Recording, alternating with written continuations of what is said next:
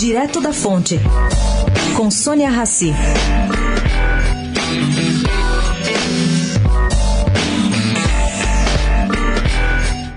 A bancada do Partido Novo na Assembleia Paulista apresentou emendas para impedir que a casa gaste mais com carros alugados. Eles foram anexados ao projeto de resolução da mesa que cria um auxílio veículo de quanto? De quase 5 mil reais para os parlamentares. Bom, o que propõe o partido? Que a frota seja extinta e que o aluguel de carros fique por conta da verba de gabinete. Segundo que qualquer funcionário de deputado possa dirigir esse carro, o que dispensa motorista. Por fim, acabar com a placa preta, que permite circular livremente em corredores de trânsito.